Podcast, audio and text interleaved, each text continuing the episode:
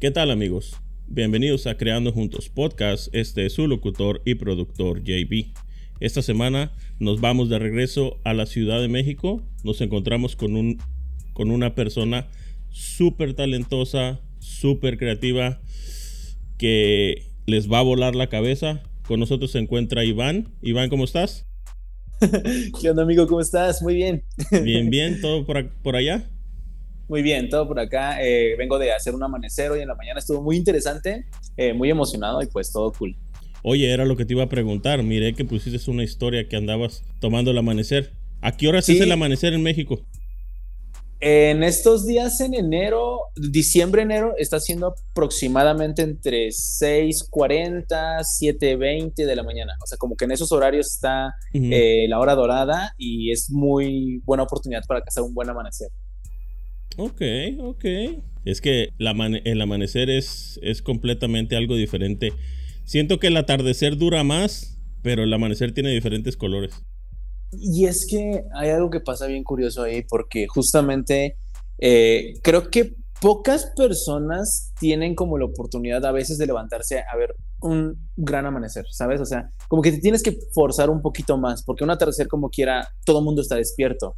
Entonces, en el amanecer, realmente si quieres ver como esos colores únicos, eh, pues sí tienes que forzar un poquito más la máquina, tienes tal vez que levantarte temprano.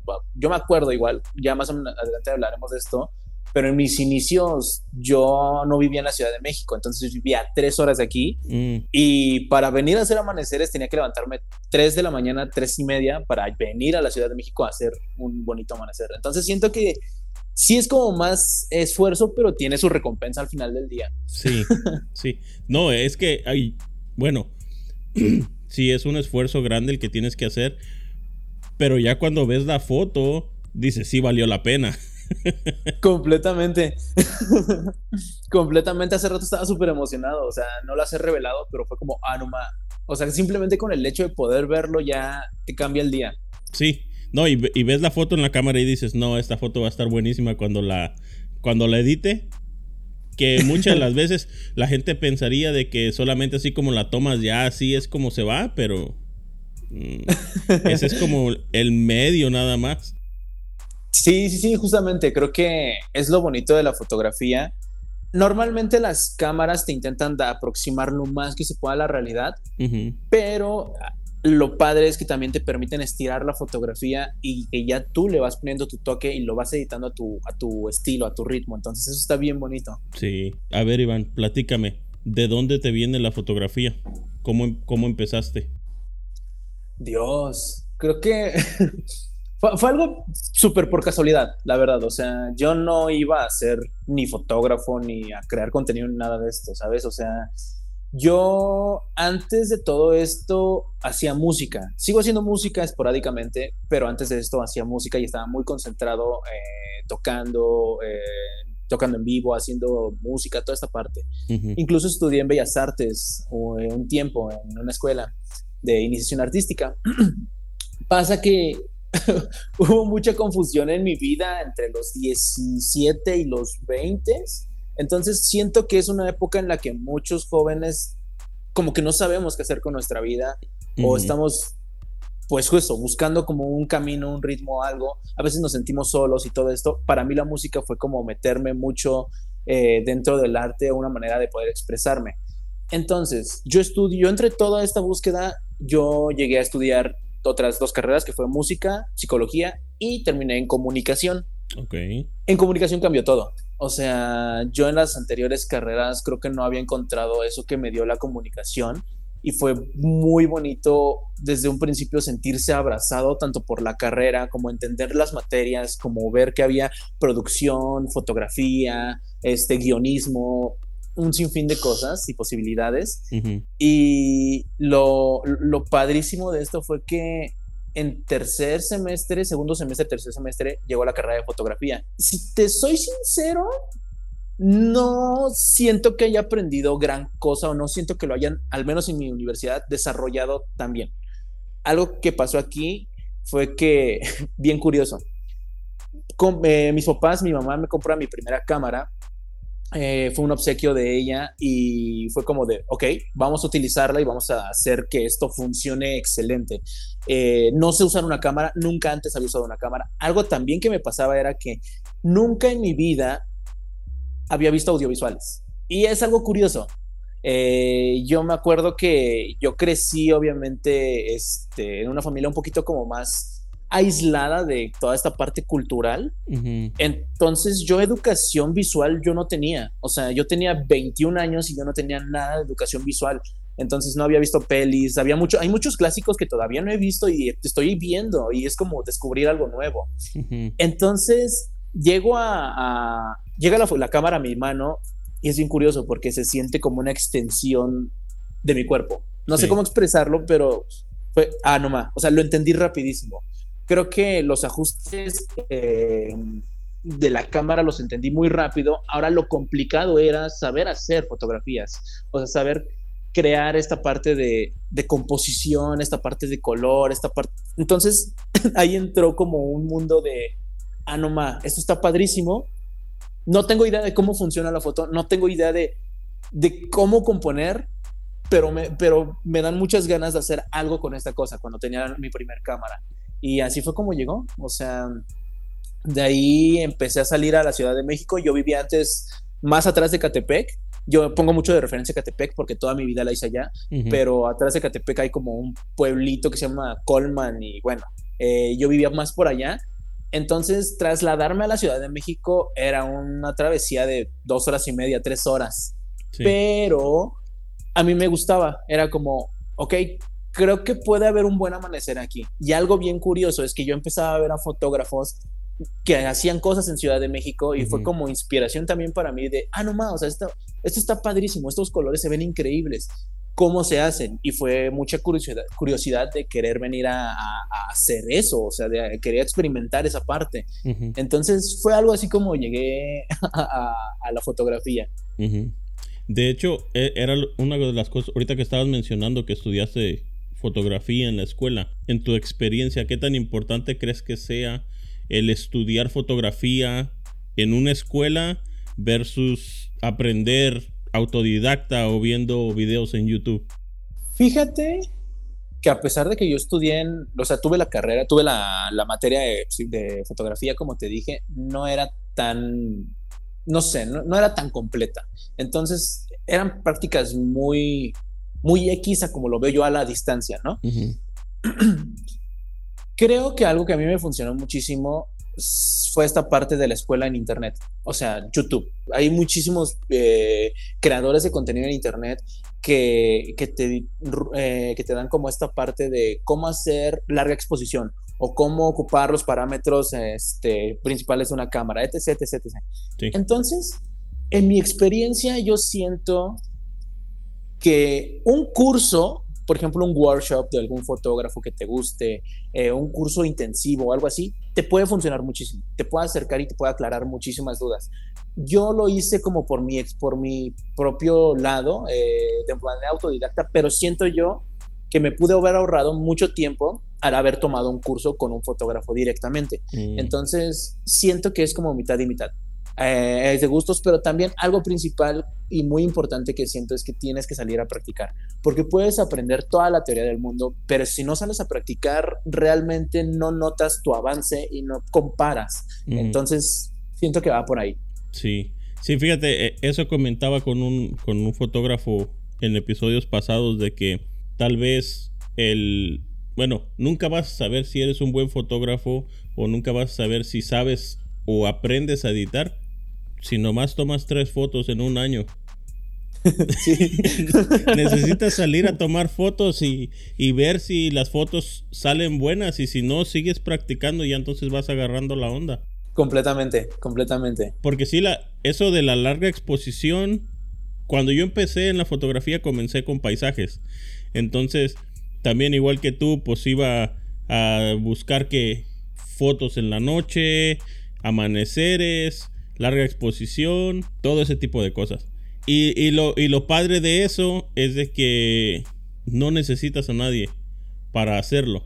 Justo, creo que eh, eh, algo bonito también de la foto es que es algo terapéutico. No sé, no sé, no, sé todos, pero la verdad es que en mi, en mi, en mi caso sí fue algo terapéutico y, y, la manera en que me lo tomé en serio ya, que fue en 2020, por octubre del 2020, fue porque estaba pasando como una situación de estrés muy cañona.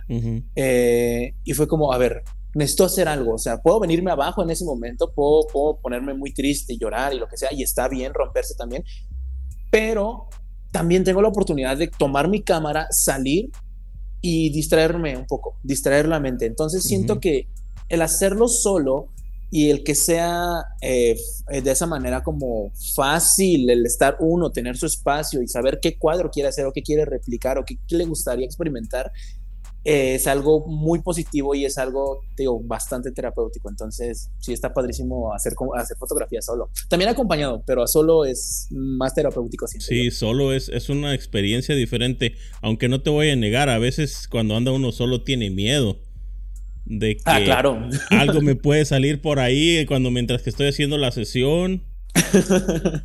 no solamente digamos de la inseguridad, sino si estás en algún campo o algo te puede salir un animal. Sí, sí, sí, justamente creo que ahí es la, es la contraparte, ¿sabes? Porque yo me acuerdo que, que yo las primeras veces que venía a hacer fotografía a la ciudad, pues te digo, yo, yo tenía que atravesar Ecatepec y Ecatepec es un punto rojo muy, muy, muy rojo en México. Entonces yo pues con mi equipo pues me daba mucho miedo, o sea, yo iba en transporte público porque pues ni carro ni nada tenía. Entonces era como de, shit, o sea, para mí el campo era esa parte de, o sea, creo que tengo que, yo guardaba mi cámara en un topper de comida o sea, mi tirada era, si me asaltan, le doy el teléfono o lo que sea, pero pues van a ver mi topper y es como, güey, es comida, ¿no? Entonces... Yo mi lonche, voy para el trabajo. Ajá, exacto. Entonces era como, tienes que aprender como técnicas para cuidarte. Ya cuando empiezas a, salir con amigos, eso cambia un poco, porque entonces ya te van respaldando. Si tú estás en la calle, ya es como que se van cuidando entre los dos, eh, toda esta parte, pero sí, al principio era como de esa manera. también llega un punto de que sientes como esa confianza y te arriesgas de más. Siento. Sí, sí, sí, creo que sí. es, que, es que uno se vuelve loco, ¿sabes? O sea, como que uno llega, justo llega ese momento de confianza, llega ese momento en el que dices, wow, o sea, ya, quiero hacerlo todo, quiero comerme al mundo, quiero hacer las mejores fotos y esta parte. Y te dejas ir, está chido, pero a veces uno no mide ciertos riesgos. ya hasta que lo ve hasta después de lejos, dice, ah, nomás sí me pasé aquí. Pero como que en ese momento uno con la misma adrenalina no mide ciertos riesgos. Sí, sí, es que lo mismo, vas avanzando. Tu terapia va avanzando, cada vez quieres más. sí, sí, sí, siempre pasa. sí. ¿De quién crees tú que te has influido para hacer tu fotografía? ¿De quién? Creo que a lo largo de, de los años, digo, como yo no tenía una cultura visual, mm. algo que a mí me funcionó muchísimo fue ver fotógrafos de Ciudad de México en ese momento. Entonces, uno de los fotógrafos que yo me acuerdo que veía y decía, wow, con estas fotos están increíbles, es un fotógrafo muy talentoso que se llama Miguel Kurz. Entonces yo veía las fotos de Kurz y era como de, wow, ¿cómo hace esto? ¿Cómo se sube estos edificios? ¿Cómo tiene estas vistas? ¿Cómo logra hacer la larga exposición? Y entonces era como, wow, a mí me encantaría mucho hacer esto. Eso, entonces era como de eh, padrísimo ver eso y después ver que ellos también como tenían un grupito en los que hacían como mix en la Ciudad de México era como, ok, aquí algo está pasando, o sea, no solo es hacer foto, sino también se está compartiendo algo. Y eran gratuitos estos meets. Entonces, creo que a mí me funcionó muchísimo eso. Eh, Miguel Cruz fue como una gran inspiración. Hay otros fotógrafos como en su momento Isaac Hero, Isaac eh, Fausto, eh, igual son como grandes fotógrafos mexicanos que yo todavía sigo viendo su contenido. Hay un, hay un fotógrafo en específico también, eh, argentino, que neta a mí me vuela la cabeza, es fotógrafo filmmaker, es Gastón Luna. Gastón, neta, yo siento que está en otro nivel. O sea, yo veo las fotografías de Gastón, veo el video, la manera en que cuenta las historias, a mí me, emociona muchísimo y me encanta mucho el contenido como lo lleva. Otra persona que a mí me gusta muchísimo también es Isango, es un argentino, eh, no, perdón, es un español. Entonces también Isan es, es, increíble. Creo que mexicanos esos, ex extranjeros, sería Gastón e Isan. Eh, Kermuch también, Carecito me, llamó muchísimo la atención, la vibra que tiene Carecito. Eh, entonces creo que es como una mezcla de todos ellos. Ok, ok. Hablando de eso, de cuando miras tú cómo te cuentan la historia de cómo están haciendo la foto, para serte sincero, yo llegué a ti gracias al video que hiciste del, de la foto del ángel. sí. Entonces, eh, me sorprendió demasiado lo que creaste ahí y no solamente lo que creaste, sino la emoción que estabas tú teniendo mientras que estabas grabando el video. Gracias. ¿Qué tan fácil ha sido para ti el tratar de, contar una historia de cómo tomas una foto y al mismo tiempo estar tomando la foto? ¿Qué tan fácil es eso? Porque la vez pasada platiqué con una chica de España y ella me decía, yo enseño una foto y después recreo lo que hice cuando... O, sea, recrea para la cámara lo que hizo.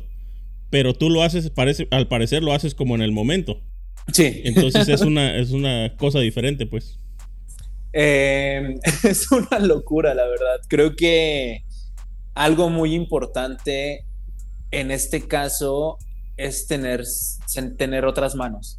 Eh, creo que tener a alguien que te apoye para grabar el contenido que estás haciendo es fundamental. Eh, afortunadamente, eh, últimamente conocí amigos que me ayudan como a esta parte de que me ayudan a hacer el behind. saludos a Adolfo, a Vanessa, que son una pareja que de repente sale con, a hacer fotos conmigo. Y en este caso, Vane, que es la novia de Adolfo, me acompañó a hacer justamente el behind. Entonces, yo le doy, le, voy diciendo como de, oye, mira, como la idea del video de hoy es como hacerlo de esta manera. No sé si va a salir, o sea, yo no, yo, por ejemplo, de la luna, yo no estaba seguro que iba a salir la luna, porque días anteriores había estado muy nublado, incluso ese mismo día estaba muy nublada la ciudad.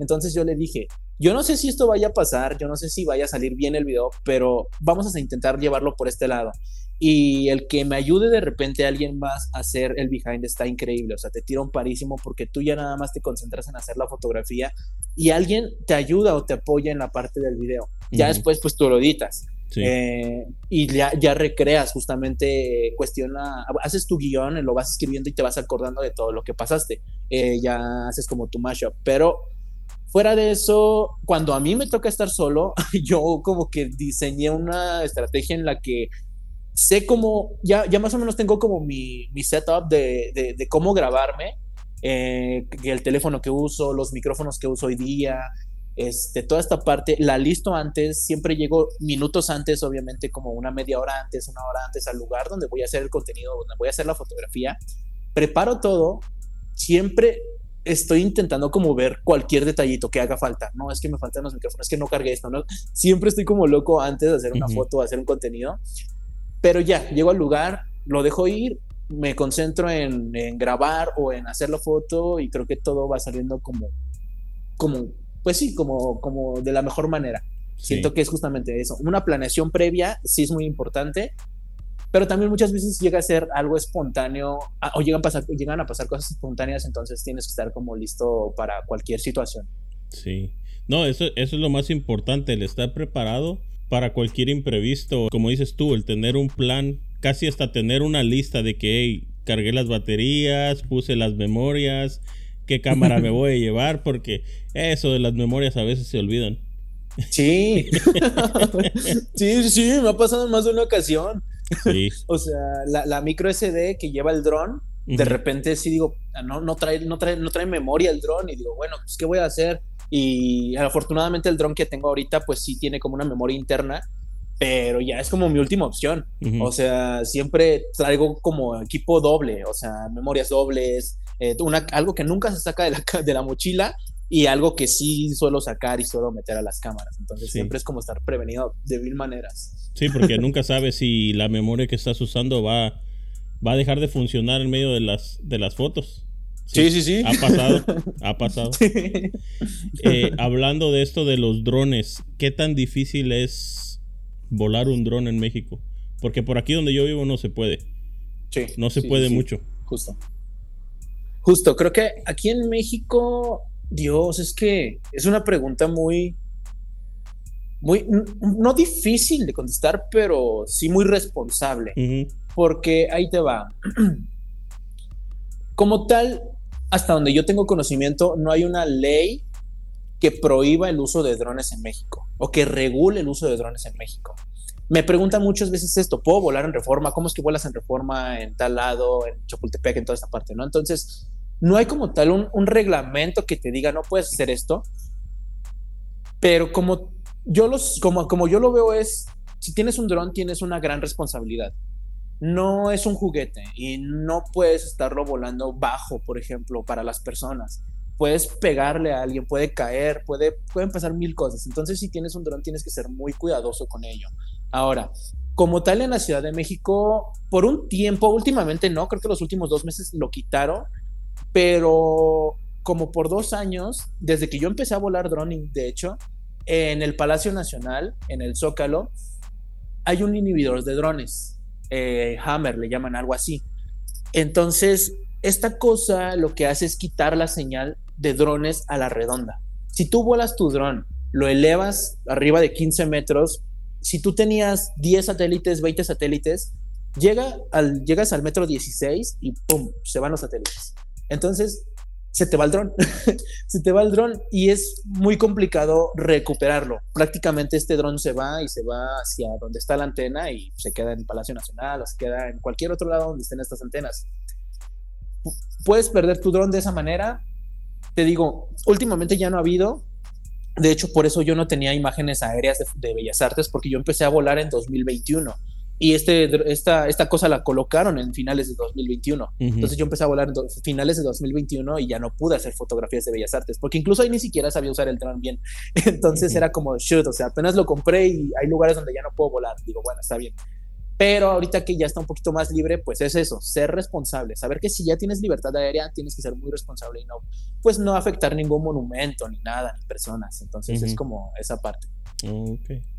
Sí, porque acá donde, cerca de donde yo vivo, como te comentaba ah, más temprano, eh, tenemos el, el, el aeropuerto y luego tenemos el, ¿qué sería? La Guardia Costera que también manejan su helicóptero y tenemos un helipuerto cerca, entonces como que es más complicado volar.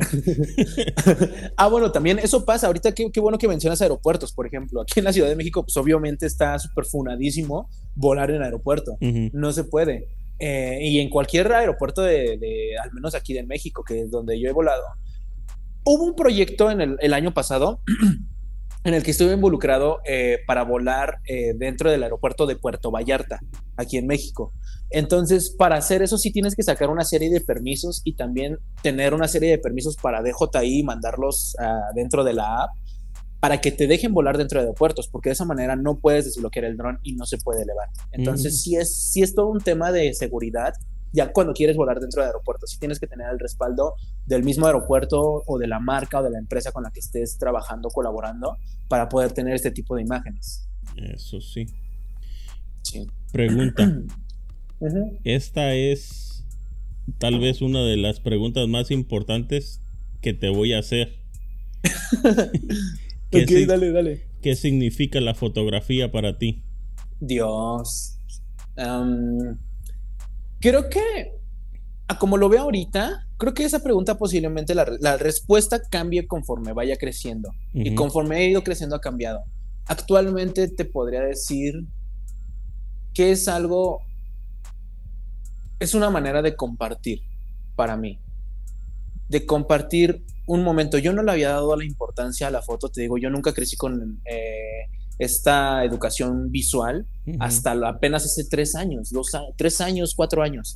Entonces, el darme cuenta que una fotografía respalda, hace historia, literalmente hace historia y respalda un momento específico dentro, valga la redundancia de la historia, eh, creo que a veces no, no, no, no moderamos, el, no le damos esa importancia, no, no, no, es que no le demos esa importancia, no, no notamos el nivel de valor que tiene eso.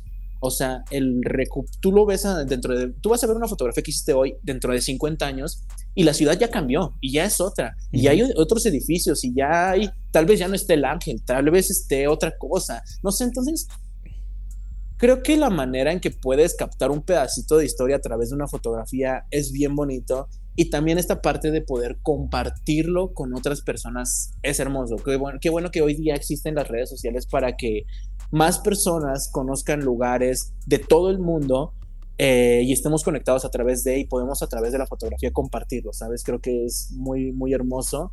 Eh, y otra cosa también, creo que lo que llevo desde, desde que empecé en esto y lo sigo diciendo, creo que es una, es algo terapéutico.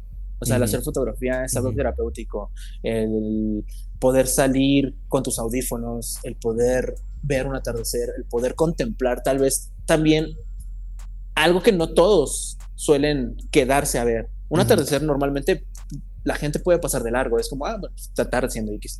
Pero si tú llegas te sientas o te paras un poquito, ves los colores del cielo y notas eso, créeme que te da una paz inmensa y va dentro de todo este tema terapéutico. O sea, creo que vives muy feliz una vez que empiezas a notar pequeños detalles dentro de tu alrededor.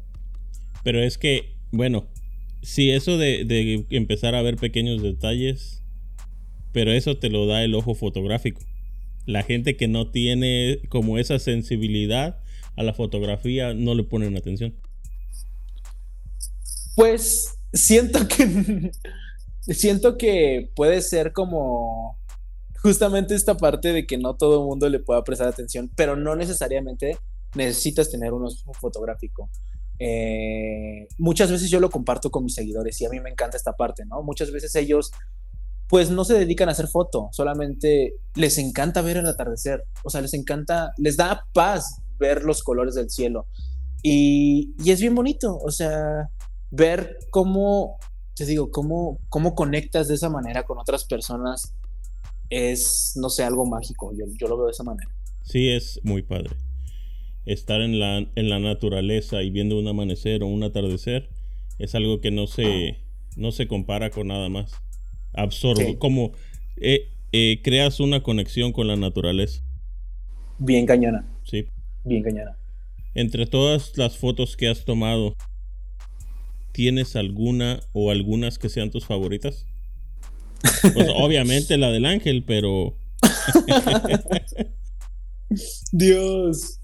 Creo que, eh, no sé, yo no tengo hijos y creo que jamás voy a tener, pero como dicen las mamás, no puedo tener un favorito. Pero siempre hay un favorito y estoy seguro de eso. Entonces, en este caso, creo que de mis fotos favoritas hasta el momento, las que digo, wow, no man, neta, neta, eso pasó, es hay una foto de CU con un rayo que, mm. hice el año, que hice el año pasado. Esa fotografía, neta, me encanta y todo el proceso, recordar todo el proceso, también lo documenté. Entonces, recordar todo el proceso para hacer esa fotografía, que el rayo cayera justamente en medio de CU y dije, wow. Otra, otra de mis favoritas es también el volcán de Popocatépetl. El año pasado estaba en erupción aquí en México. Entonces yo me acuerdo que junto con un par de amigos fuimos a, las faldas del, Popo. Eh, en Paso de Cortés, e hicimos fotografía, también está documentado cómo se hizo el proceso de esa foto, y se ve increíble cómo está en erupción y cómo hace una fumarola y se ven las estrellas y todo, entonces eh, también puede ser mis favoritas y obviamente la del ángel se convirtió últimamente en mis favoritas. Fue como, wow, creo que esas tres son como mi top ahorita. Te pregunto porque me metí en, tu feed y la verdad no hay como para escoger una. Todas están buenísimas. Muchas gracias. Sí, fíjate que me, me, llamó mucho la atención el reel que hiciste de volando por arriba del castillo de Chapultepec. Ese estuvo bien padre. También me gustó mucho el, el reel que hiciste de visitando los museos de noche. Sí, sí, sí. No sé cuál es la tirada cuando haces esos videos, pero siento que muchas de las veces a gente como yo o, gente que nos está escuchando le puede animar a ir a la ciudad por ver algo que alguien más pone que le puede parecer interesante o que no sabíamos que estaba ahí. Fíjate que es bien curioso eso porque así como te digo que yo no tuve educación visual, cultural me faltó mucho de niño. Eh, no culpo la familia donde crecí ni nada, de hecho me dieron lo mejor que pudieron, pero esta parte de venir a la ciudad a ver las luces del Zócalo o a ver un museo, a conocer X cosa, yo no la tenía. Entonces, yo la conocí apenas hace dos años, hace el año pasado esta parte. Entonces, siento que soy un niño en ese sentido y me emociono muchísimo. Y digo, algo que la gente normalmente como que ya da por hecho que el museo está ahí. Y digo, no manches, está increíble, está increíble los ángulos y los colores y que de noche se puedan visitar museos y que se pueda hacer esto.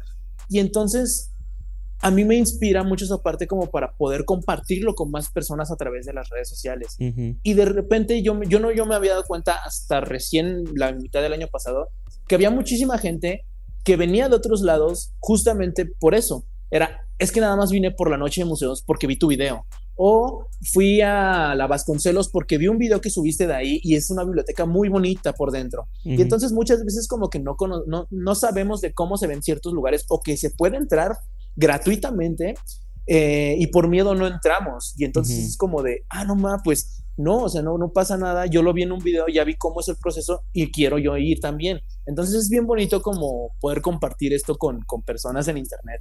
Sí, en mi caso, como como la verdad te soy sincero, yo sí soy un no podría decir que un nerd, pero sí me gusta visitar los museos, sí me gusta ver qué hay adentro de un museo y todo eso, entonces cada vez que hay chance, visito un museo o, visito, eh, no sé, bibliotecas. Bibliotecas me gusta mucho, aunque ni siquiera vaya a agarrar ningún libro ni nada, pero me gusta visitarlas. Sí, la arquitectura. Justo eso, o sea, el tema de la arquitectura, de cómo está el lugar y todo, es increíble. O sea, luego te digo, catedrales, o sea, uno no puede ser, uno puede no ser religioso, pero ver la construcción de una catedral o de un museo o de una biblioteca está increíble. O sea, es muy bonito. Sí, eso que dices de que no creciste con cultura este, de imágenes. Ahora que es, como decías hace rato, que ahora que estás creciendo, le has estado entrando, ¿qué películas has visto que te ayudan a, a pensar diferente? Creo que una de mis películas favoritas y que me ha movido mucho en cuestión visual y también creo que en historia que me encanta, mm. pues es Interestelar. O sea, Interestelar de, Christopher Nolan. Eh, la manera en que cuentan la historia, la manera en que te llevan, la manera en que los sonidos representan algo y cuando no hay sonido también te dicen algo, es, es padrísimo porque eso también de alguna manera te ayuda en esta parte de poder crear contenido o crear videos. Entonces, creo que visualmente, por ejemplo, los, también los colores que tienen Interestelar a mí me encantan. Cuando están en este planeta este, raro al que entran, que es como de agua, digo, wow, qué colores tienen y está bien bonito. Después darte cuenta que esa película, pues obviamente toda se grabó aquí en este planeta y esos lugares realmente existen. Y dices, wow, o sea, las oportunidades son increíbles, son infinitas. Eh, entonces creo que Interestelar es una de mis películas favoritas respecto a eh, cultura visual. Hablando de Christopher Nolan, ¿has mirado la película que se llama Tenet? No, justamente te digo, hay, mucho cine que no he visto. Te la recomiendo, te la recomiendo. No te voy a, no te voy a dar un spoiler, pero tal vez vas a necesitar mirarla dos veces. te la recomiendo. Suena bien interesante. Ya, es, es que Christopher Nolan es un chingón. No, o sea, es, increíble. Perdón. Eh, también creo que Tarantino es, alguien que sabe llevar las historias y que sabe cruzar historias de una manera espectacular. Sí. O sea, Pulp Fiction es una de mis favoritas también respecto a eh, era una vez, era una vez en Hollywood, eh, es increíble también cómo cruzan las historias. Entonces, la manera en que cuenta todo esto, Kill Bill, o sea, la manera en que cuenta todo esto a mí me, me, me, vuela la cabeza.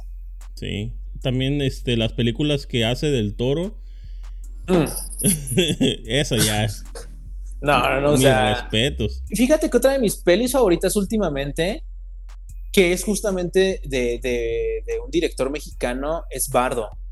O sea, a mucha gente, a Bardo a mucha gente no le gustó, pero la hicieron en la Ciudad de México. Entonces mm. a mí me hace conectar muchísimo con esta escena de la batalla en el castillo de Chapultepec. Para mí es, oh, no más, o sea, o sea, sí es el lugar que yo voy a visitar los domingos, ¿no? Y entonces ver cómo recrearon todo, ver la historia como la cuentan, que es una historia circular, ver todo esto dices, wow, o sea, eh, visualmente me encanta cómo, cómo, cómo le dieron ese look hermoso a la Ciudad de México eh, de manera contemporánea de lo que estamos pasando hoy día. Entonces, no sé, está, está increíble también Bardo.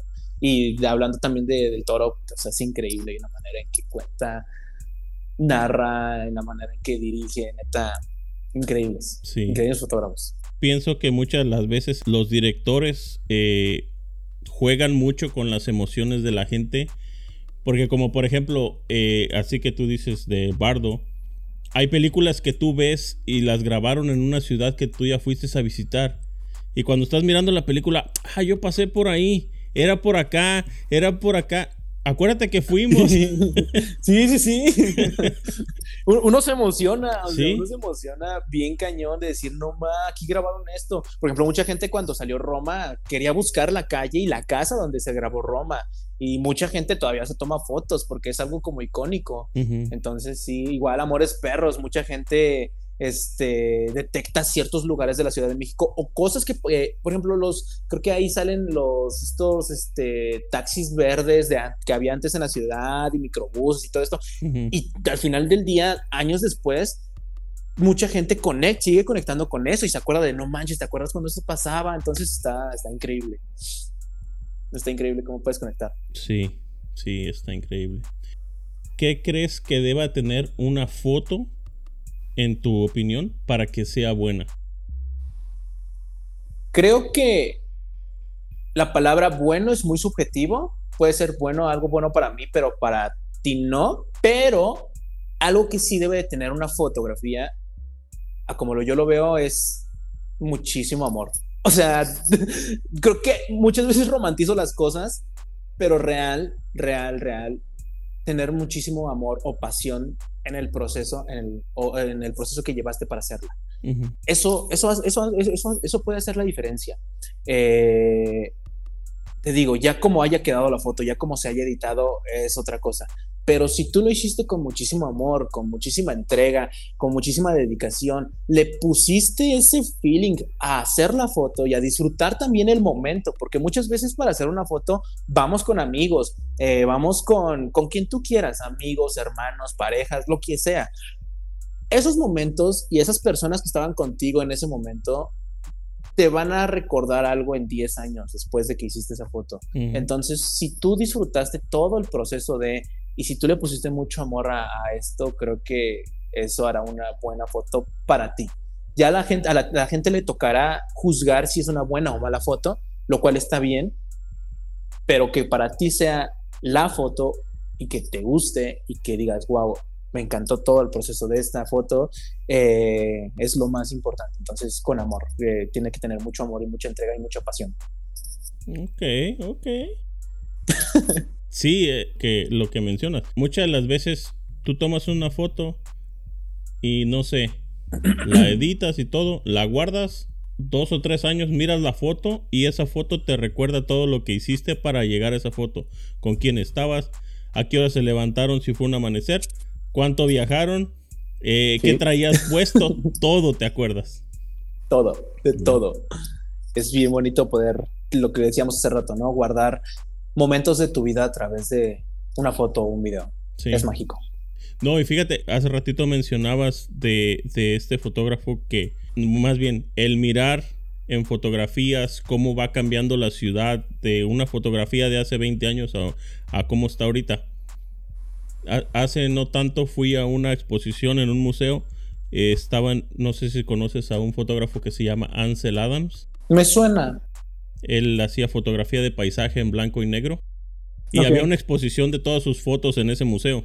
Y, hermano, tiene una foto, que esa foto es la que me voló la cabeza, del Golden Gate sin el Golden Gate. Ok.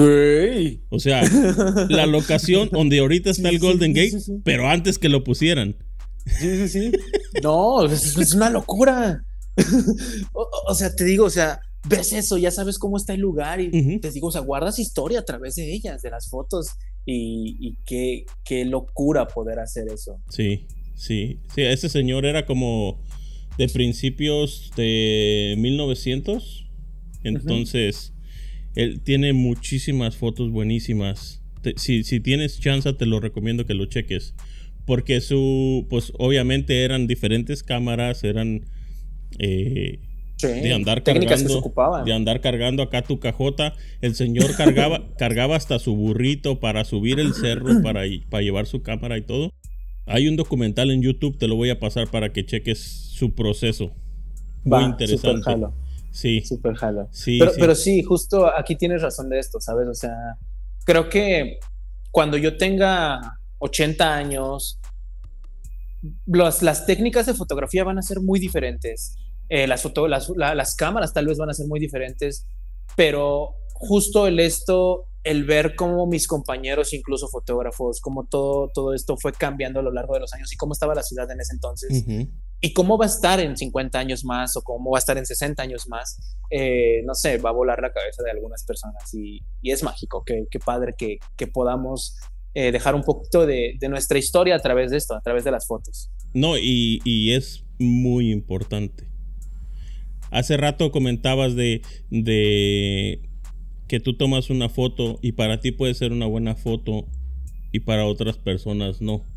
¿Te ha tocado lidiar con hate por el contenido que subes o algo?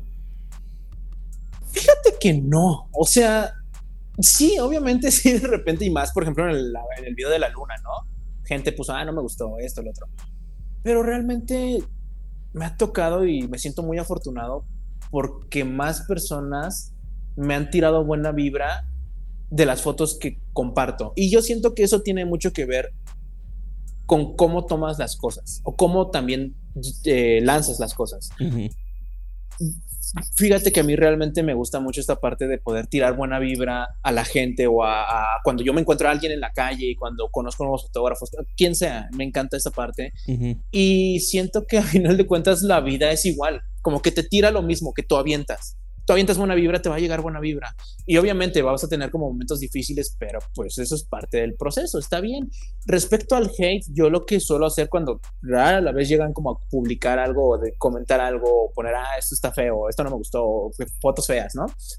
Me han llegado a pasar como dos, tres veces que yo sí como que tengo bien en, en mente, pero es como, ok, o sea, no, no, no, no, no me afecta ni nada. Creo que todos tenemos derecho a poder opinar. Está bien padrísimo eso. Y también, pues no me lo tomo personal. Digo, cada quien opina desde su punto de vista o desde lo que esté pasando a esa persona y es válido. Todos podemos opinar. Qué chido. Sí. No, y fíjate, eso, eso también es importante porque tú no puedes controlar lo que la gente siente cuando ve una foto tuya. Entonces, lo que te hace sentir a ti no es lo mismo que me hace sentir a mí. Y, pero pues, eh, también sí, a mí me enseñaron que desde chiquito que si no tienes algo bueno que decir, mejor no digas nada, entonces... no, sí, y, por ejemplo, ¿no? O sea, en estos comentarios como negativos, yo la verdad es lo que hago es pues, pasar de largo, o sea, no, no me engancho, nunca me he enganchado con un comentario negativo y también ser cuidadoso con los positivos, porque muchas veces esto te puede llegar a poner en una zona de confort muy difícil de salir. Entonces, si, si tú te crees todo, es no creerte todo. Eh, tener como justo los pies en la tierra y saber tus capacidades y también saber en qué estás fallando o en qué, qué, qué, debilidades tienes. Porque si te crees tanto la parte mala como la parte buena, siento que te puedes perder un poco en el proceso. Mm, eso sí. ¿Qué crees tú que sea lo más difícil de ser un fotógrafo? Difícil. Mm, no sé. Creo que depende de las personas. En mi experiencia, yo siento que lo más difícil al principio fue levantarme temprano para ver un amanecer. O sea, no, yo no solía tener como disciplina para esta parte, incluso la disciplina, eso también es otra. Eh, yo no tenía disciplina en nada, creo, o sea, solamente me gustaba hacer cosas, pero no me ponía como metas o no era constante en ciertas cosas. Y fue lo que más me costó a mi trabajo, el decir, quiero hacer una foto así, ¿qué tengo que hacer para llegar a eso? ¿no? Si quiero hacer una foto al amanecer en la Ciudad de México, pues amanece a las 6 de la mañana en la Ciudad de México. Entonces, yo tendría que salir de mi casa a las 3.50 de la mañana. Entonces, yo tendría que un día antes dormirme a tal hora. Y entonces, o aunque no me duerma a tal hora, yo tendría, yo, si yo tengo escuela, tendría que mediar todo esto. Entonces, creo que la parte de, entender la disciplina fue lo que a mí me costó muchísimo eh, los primeros meses. Una vez que ya dices, tengo que hacer esto, aunque no quiera hacerlo ahorita, o sea, no me quiero levantar, pero tengo que hacerlo porque sé que la satisfacción al final del día va a ser mayor que haberme quedado ahí. Una vez que entiendes eso, te cambia el mundo, te cambia todo, todo, todo. Entonces creo que el formarme disciplina o el formar disciplina para hacer fotografía es complicado. Bueno, si quieres llevar esto como tu ritmo de vida, si solamente quieres hacer fotos por hacer, pues digo, eso no, no pasa nada, pero, pero si ya lo quieres llevar como justo algo profesional o llevarlo como a esta parte de, de que sea tu estilo de vida, pues sí tienes que ser muy disciplinado. Sí. Ahorita, a este punto que estás tú, ¿ya te dedicas el 100% a la fotografía? Es curioso, porque yo trabajo en producciones audiovisuales, entonces de repente tengo mis propias producciones, de repente tengo a través de este, otras personas o toda esta parte, ¿no? Me encanta la producción audiovisual y creo que gran parte de mi chamba es la producción audiovisual. La fotografía también como que se media dentro de las dos y otra parte es la creación de contenido. Entonces, creo que estoy rodeado de todo eso, o sea, todo lo que involucra la fotografía, la creación de contenido, la producción audiovisual, eh, rodea hoy mi vida y pues me siento muy agradecido por ello. No tiene, de, hecho, no tiene mucho que terminar la carrera, o sea, tiene, voy a cumplir año y medio que termino la carrera, entonces, si todo esto haya pasado en este tiempo, me hace sentirme muy feliz, muy agradecido por ello. Sí. ¿Qué crees que sea la parte más gratificante de ser un fotógrafo? Creo que gratificante, no sé, es que son muchas. Creo que el hecho de estar en el momento presente, de saber que estás en el aquí y el ahora es un regalo maravilloso. El saber que estás haciendo sí es la foto, pero volteas tantito, sales de la cámara y dices, wow, con los colores, wow, con el amanecer, wow, con esto es muy bonito. Eh, es muy gratificante del compartir con otras personas. También es gratificante saber que vas con tus amigos a hacer una foto, es hermoso. Eh, yo te puedo decir también que el viajar a otros lugares es hermoso, o sea, el salir, yo me acuerdo, por lo mismo que te digo que yo no tenía como esta cultura ni audiovisual, ni de, social, ni nada, menos viajaba cuando era niño. Y el poder ahorita viajar a otros lugares, conocer nuevas culturas, nuevas comidas, nuevo todo esto, el explorar nuevos lugares, creo que es algo de lo que más le agradezco a la fotografía que me ha dado. Entonces podría ser eso conocer otros lugares y bueno, bueno, en tu caso no tuviste la de viajar, la cultura de viajar y todo eso, pero por ejemplo, habemos muchos que fuimos a visitar lugares antes de agarrar una cámara. Y entonces después de agarrar la cámara, quieres otra vez ir porque ya sabes que hay algo padre ahí. Y muchas, tristemente, muchas de las veces no se puede. sí, no, fueron lugares, fueron lugares que tal vez viajaste por X razón y sí, es más difícil regresar. Sí. Y tristemente, por ejemplo, hay lugares que fuiste hace 10 años y cuando vuelves a ir ya no está igual. Claro. Entonces, perdiste la foto. es curioso porque sí, justo creo que perdiste como la foto, pero recuerdas del momento y algo también que me, llegó a pasar, creo que las primeras veces que yo venía a la Ciudad de México, pues obviamente yo no entendía la fotografía ni toda esta parte. y, y, justo ahora poder regresar a ciertos lugares con una cámara, sí, también te cambia el mundo, porque es como, ah, no más, ahora puedo intentar este ángulo, o ahora puedo intentar esta cosa, o ahora, bueno, ya no está esto, pero puedo verlo de una manera diferente. Entonces, más que poder hacer la foto, creo que el ver el lugar de una manera diferente también está padrísimo. ¿Cómo ha sido tu experiencia? Miré que hiciste un video sobre el desfile de las Catrinas. Sí. ¿Cómo fue esa experiencia? Platícame. Dios, no, es de las más padrísimas que tuve el año pasado.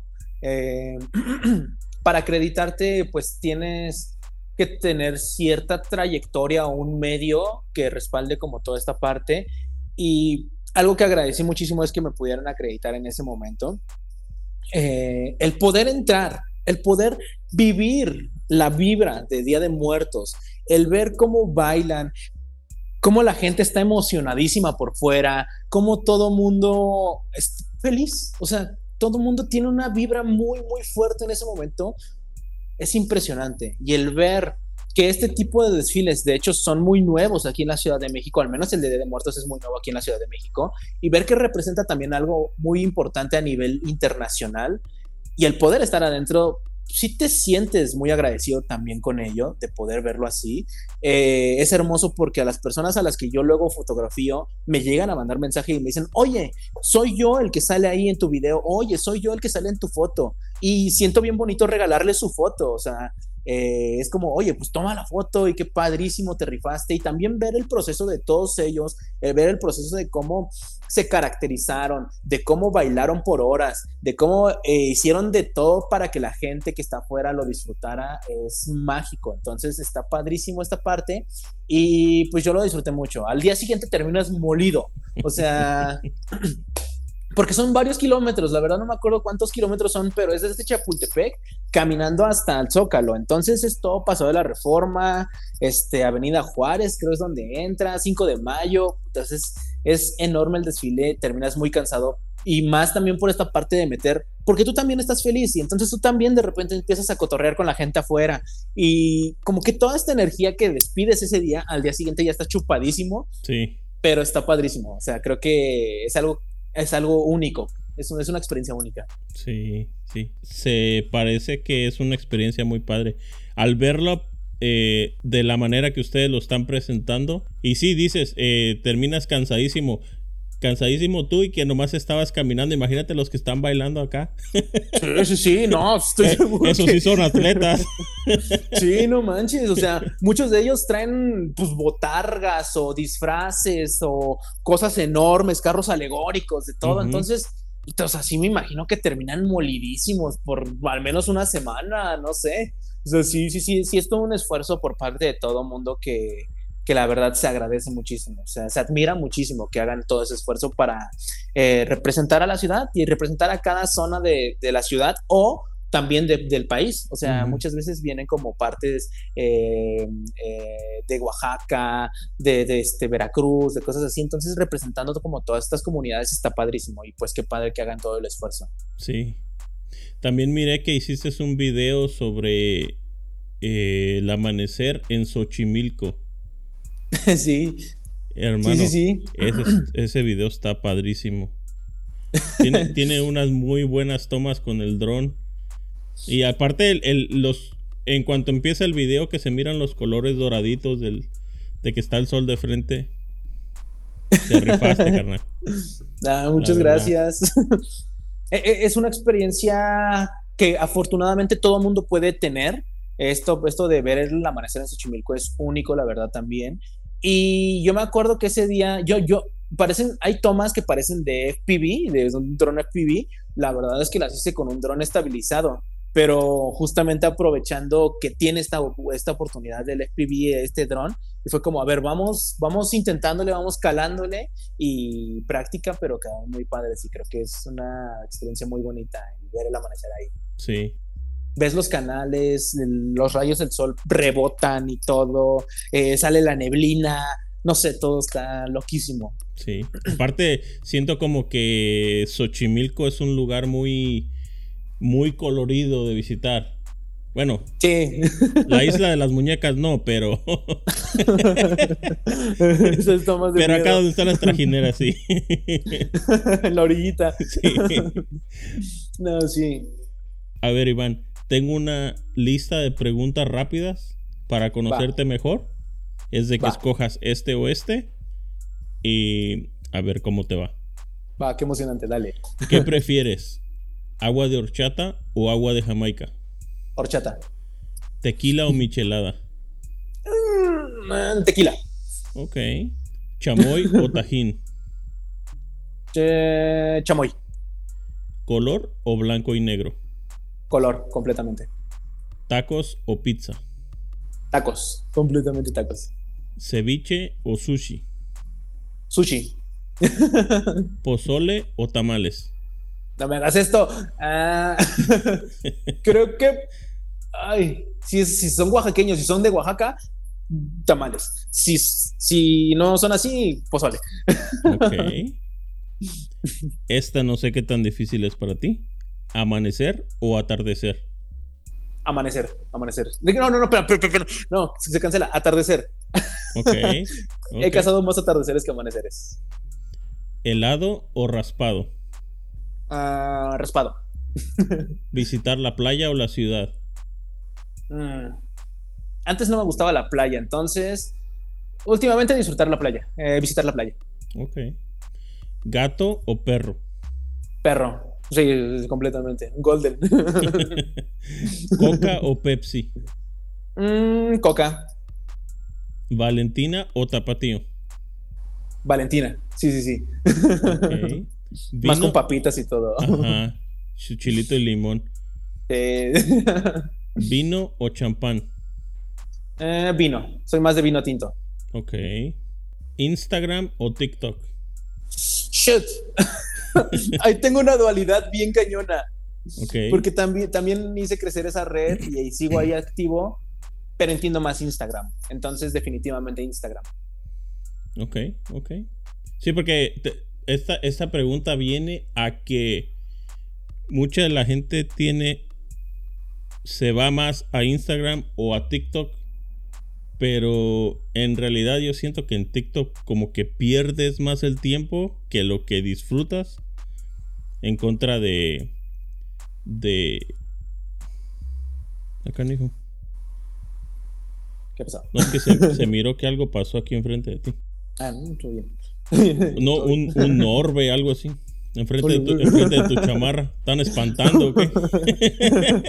espero que no. Yo espero que no, porque estoy solo. Ay, güey.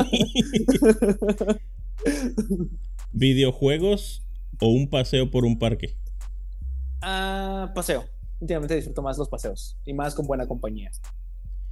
O también solos. O también solos. Eh, ¿Stranger Things o Game of Thrones? Stranger. Sí, sí, sí. Pregunta, ¿tienes gato? No. ¿Viste otro? No. ya para. no, se oyó como un gato. Ya, ya, ya. no. Ok. No lo tengo. ok, si lo, si lo caché en el audio, te lo voy a pasar. No, qué miedo. Porque no estoy grabando video. Pero bueno, bueno, puede ser que sean los coches, porque yo vivo en una avenida muy transitada, entonces puede que son los coches y algún pitido o algo. Oh, Esperemos. Puede ser, esperemos. Esa no sé qué tan fácil sea para ti. Bad Bunny 80. Mm, no sé. Es que depende del mood, pero siento que últimamente... Ah, no es que no sé. Me iría por Bad, tal vez, por el momento. ¿Películas de terror o comedia? Terror, terror, me gusta mucho el terror. Es difícil ya que me espante, pero me gusta mucho el terror. ¿Película de terror favorita? la Noche del Demonio 1 fue la que más me espantó a mí. O sea, Insidious fue de las que más me espantó al principio, en su momento. Entonces, como Pero la primera. La primera. Sí. Porque salió la última, creo que salió como la 5, ¿no? Sí, acaba de salir la 5 el año pasado. Eso no la he visto. Yo, tampoco creo que ya no llegué a eso de. Ah, como que, o sea, vi la 4, vi la 3, la, 2, la 3, la 4. Ya no fui a ver la 5, pero sí, o sea, no superaron la. Al menos la 3, la 1, la 2, la 3 y la 4 no superaron la 1. Y también otra que me gusta mucho es la de Fragmentado. No es de terror, pero es de terror psicológico. Entonces, la manera en que llevan la historia y yo salí todo espantado de ahí fue como ah, o sea, porque sabes que es algo que puede pasar. Entonces, bueno, que alguien no se convierta en ¿no? pero es algo que sí puede pasar. Eh, entonces, sí, está padrísimo fragmentado. Ok. ¿Rápido y Furioso o The Notebook? Uh, rápido y Furioso. Ok. Ahora vienen las difíciles. ¿Color favorito? Dios. Eh, dorado, creo que actualmente. Ok. ¿Libro favorito? Mm, no tengo creo que no leo mucho ahí en ese sentido, entonces no tengo como alguno. Ok. ¿Película favorita? Em, Volver al futuro. Uno. es de mis favoritas. Sí. Ah, ¿Música favorita? El rock, eh, rock alternativo, punk rock, me, encantan. Siguen, crecí con ello, entonces me siguen gustando muchísimo. ¿Destino de viaje favorito? Fíjate que apenas fui a Oaxaca y creo que es uno de los lugares que todo mundo tiene que visitar alguna vez en la vida que venga a México. Entonces, Oaxaca es hermoso, es muy hospitalario, es, no sé, es muy, muy bonito Oaxaca. Carro de tus sueños. Coche de mis sueños.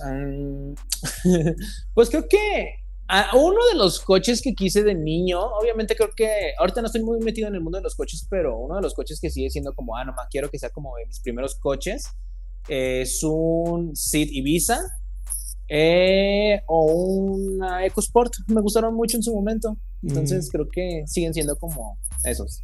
Ok, ok. ¿Qué significa el éxito para ti? Ser feliz. Poder vivir tu vida plena y feliz. Ok. Sí, es que el éxito es muy subjetivo. Para mucha gente puede ser tener mucho dinero y para otra gente puede ser tener tiempo para estar con la familia. Sí, sí, sí. Fíjate que eso de la familia también es algo que sí traigo mucho. O sea, yo al venirme a vivir a Ciudad de México, pues veo a mi familia pues, una vez cada dos meses, una vez al mes. Y es difícil para mí, la verdad. Y entonces también es parte del éxito, creo, el estar con los tuyos, el estar pleno y sentirse, sentirte eh, feliz es parte de eso. Como que esa es mi definición de éxito. ¿Qué consejo te gustaría darle a alguien que está empezando la fotografía o que te darías a ti mismo si estuvieras empezando de nuevo? Em, apasionate mucho por lo que hagas. Neta, no estás compitiendo con nadie. Eh, estás compitiendo tal vez con tu yo de ayer. Pero si te gusta esto, disfrútalo mucho, disfruta el proceso. Va a ser difícil, va a ser complicado, te vas, vas a llorar muchas veces posiblemente, pero solamente asegúrate de disfrutar cada momento mejora tu técnica cada vez más, practica muchísimo, claro está, pero eh, disfruta el proceso, es parte de. Sí, disfruta el proceso. ¿Cuáles son tus próximos proyectos? Pues justamente creo que estamos hablando esto en los primeros días de enero, entonces traigo apenas como para, eh, apenas estoy haciendo mi vision board, pero lo que sí me gustaría seguir haciendo es viajar muchísimo por muchísimos lugares. Eh, capturar muchísimos atardeceres en otras partes del mundo. Eh, tal vez ya este año me encantaría empezar a viajar a otros países. Es algo que no he hecho nunca en mi vida y es algo que me emociona muchísimo poder ir, pues tal vez a Perú, tal vez a Argentina me encantaría visitar para justamente romantizar esos lugares a través de los videos de mis fotografías. Ok, ok. ¿Cómo la gente te puede apoyar? ¿Cómo se puede mantener en contacto contigo? Eh, a través de mis redes sociales, de Instagram, es de la manera en que, bueno, que yo tengo como más contacto directo con ellos. A través de las historias, intento yo subir historias diario, estoy como platicando ahí, contestando este, mensajes. Me cuesta más trabajo contestar mensajes de repente porque algunos se llegan a perder, pero así, o sea, en eso. Y el estar comentando los videos, créeme que también luego yo me meto a ver y luego comentar y toda esta parte. Entonces, esa interacción que tenemos a través de Instagram a mí me encanta. Sí, se, siente como que creas una conexión con la gente que está viendo tu contenido. Sí, y es bien bonito. Neta es bien bonito esa parte porque, pues, de repente te los encuentras, o sea, te encuentran en la calle y, y es bien bonito cuando te dicen, oye, es que nomás eh, vi el video cuando llevaste a tu mamá a tal lugar este, a tal concierto, pues qué bonito, y de repente ya le mandan saludos que a mi mamá o que a mi familia, cosas así, dices, wow, pues qué chido que podamos conectar a través de, o luego me dicen, ah, es que yo también fui a este lugar porque lo vi en tus historias o algo así, y es como de, no manches, pues qué padrísimo, cuéntame cómo te fue, y ya entonces como que tener esta conexión en redes, después salir a la vida real y seguirla teniendo es algo único. Eso, eso es algo bien importante porque muchas de las veces lo que ya ahora están diciendo es de que la gente nada más está teniendo contacto con la gente en redes, pero en la vida personal como que se está perdiendo el contacto, como que de alguna manera se está rompiendo ese vínculo que había antes de salir a, la calle y saludar al vecino. a lo mejor te cae gordo, por eso no le saludas. sí, sí, sí, de repente se pierden las habilidades sociales. O sea, ya sales a la calle hasta a veces, o, a veces como estás muy concentrado en el celular o no, o trabajas en home office o cosas así, se te olvida hablar. O sea, el, hecho de pronunciar letras como que se te dificulta o se te traba más la lengua. Sí. Se suele pasar. Entonces sí es como muy importante cuidar como esas, esas interacciones. Sí. Pues Iván, muchas gracias que viniste y nos compartiste un poco de lo que haces. Gracias que, que me regalases unos minutillos de tu, de tu pesado día laboral. muchísimas gracias neta por la invitación. Eh, me encanta, me encanta platicar, me encantó platicar contigo. Eh, qué buena vibra traes y de verdad eh, muchísimas gracias pues por esto. No, gracias a ti y, y, pues espero que no sea la última vez. Sí, sí, sí, yo, yo jalo a las veces que sean. ya está, hermano. Cuídate mucho, que estés bien. Cuídate mucho, amigo, que tengas excelente día y pues nada, buena vibra. Buena vibra. Si te gustó este episodio, no se te olvide seguirnos en Instagram. Ahí nos encuentras como arroba creando juntos. Ahí puedes ver más información sobre los invitados, ver fotografías de su trabajo y tal vez contactar con ellos. Además, ahí puedes mandarme un mensaje si tienes alguna duda o sugerencia. También quiero agradecer a todos y cada uno de ustedes que comparten nuestro podcast en sus historias. Gracias a ustedes, esta comunidad sigue creciendo día a día. Nos escuchamos en el próximo episodio. Adiós.